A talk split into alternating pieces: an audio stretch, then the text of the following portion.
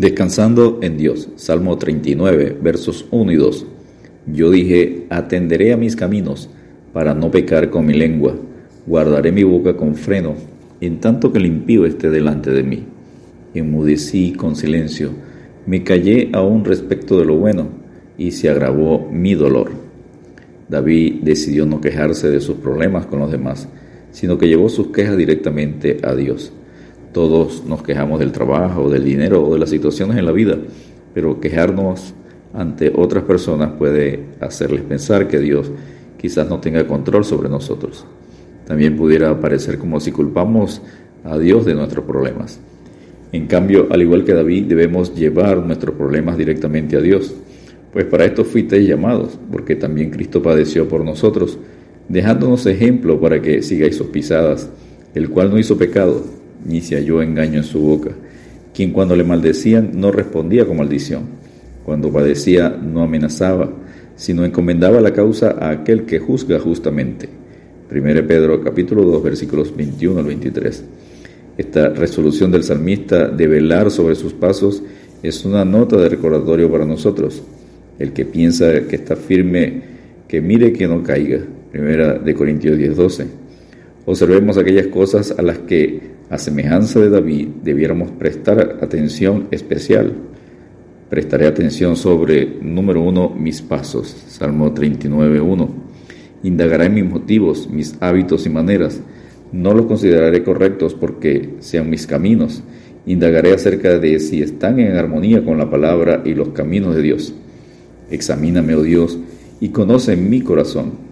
Pruébame y conoce mis pensamientos y ve si hay en mí camino de perversidad, y guíame en el camino eterno. Salmo 139, versos 23 y 24.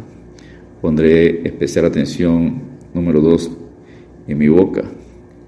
Pondré a mi boca un freno, en tanto que el impío esté delante de mí. Salmo 39, verso 1. Dios es frecuentemente juzgado por los caminos y bocas de su pueblo. Por ello hay a veces necesidad de un freno. El que no ofende de palabra, eso es un hombre perfecto. Santiago 3.2. Camina sabiamente para con los de afuera. Salmo 141.3. La lengua no puede ser tomada y la lengua es un fuego, un mundo de maldad.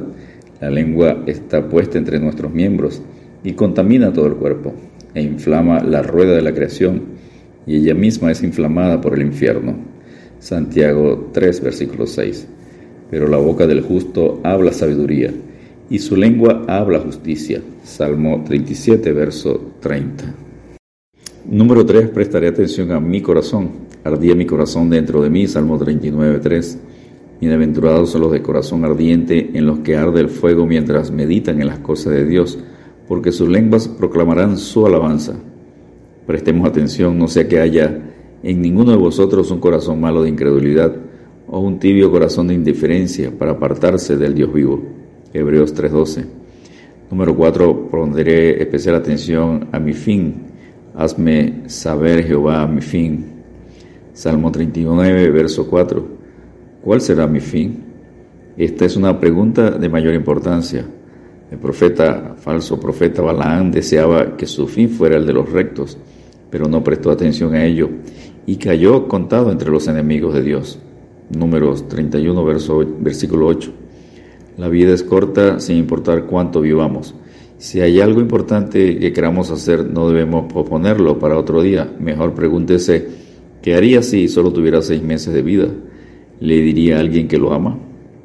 ¿Trataría de enderezar algún área que rebelde de mi vida? ¿Le hablaría a alguien de Jesús? Debido a que la vida es corta, no se olvide de prestar atención a lo que es realmente importante.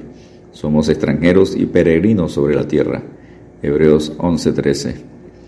Número 5. Prestaré especial atención a mis días. Y aquí diste a mi día la largura de un palmo. Salmo 39, verso 5. Como nuestra vida es cortada como la breve longitud de un palmo, tenemos que prestar atención a cada uno de ellos. Enséñanos de tal modo a contar nuestros días, que traigamos al corazón sabiduría. Salmo 90, verso 12. Es irónico que la gente pase tanto tiempo asegurando su vida en la tierra y muy poco o nada en donde pasará la eternidad. Cuando no sabéis lo que será mañana, Porque, ¿qué es vuestra vida? Ciertamente es neblina que se aparece por un poco de tiempo y luego se desvanece. Santiago capítulo 4 versículo 14. Número 6. Prestaré atención a mi esperanza. Mi esperanza está en ti. Salmo 39 verso 7. Presta atención a que tu esperanza esté en Dios y no en ti mismo o en tus circunstancias.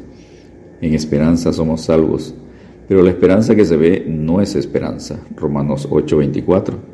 Aquellos cuya esperanza está en Dios serán llenados de todo gozo y paz en el creer, porque Él es el Dios de esperanza. Romanos 15, versículo 13. Número 7. Prestaré especial atención a mis transgresiones. Líbrame de todas mis transgresiones. Salmo 39, verso 8. Transgredir es recaer. Dejar de prestar atención es caer de la gracia.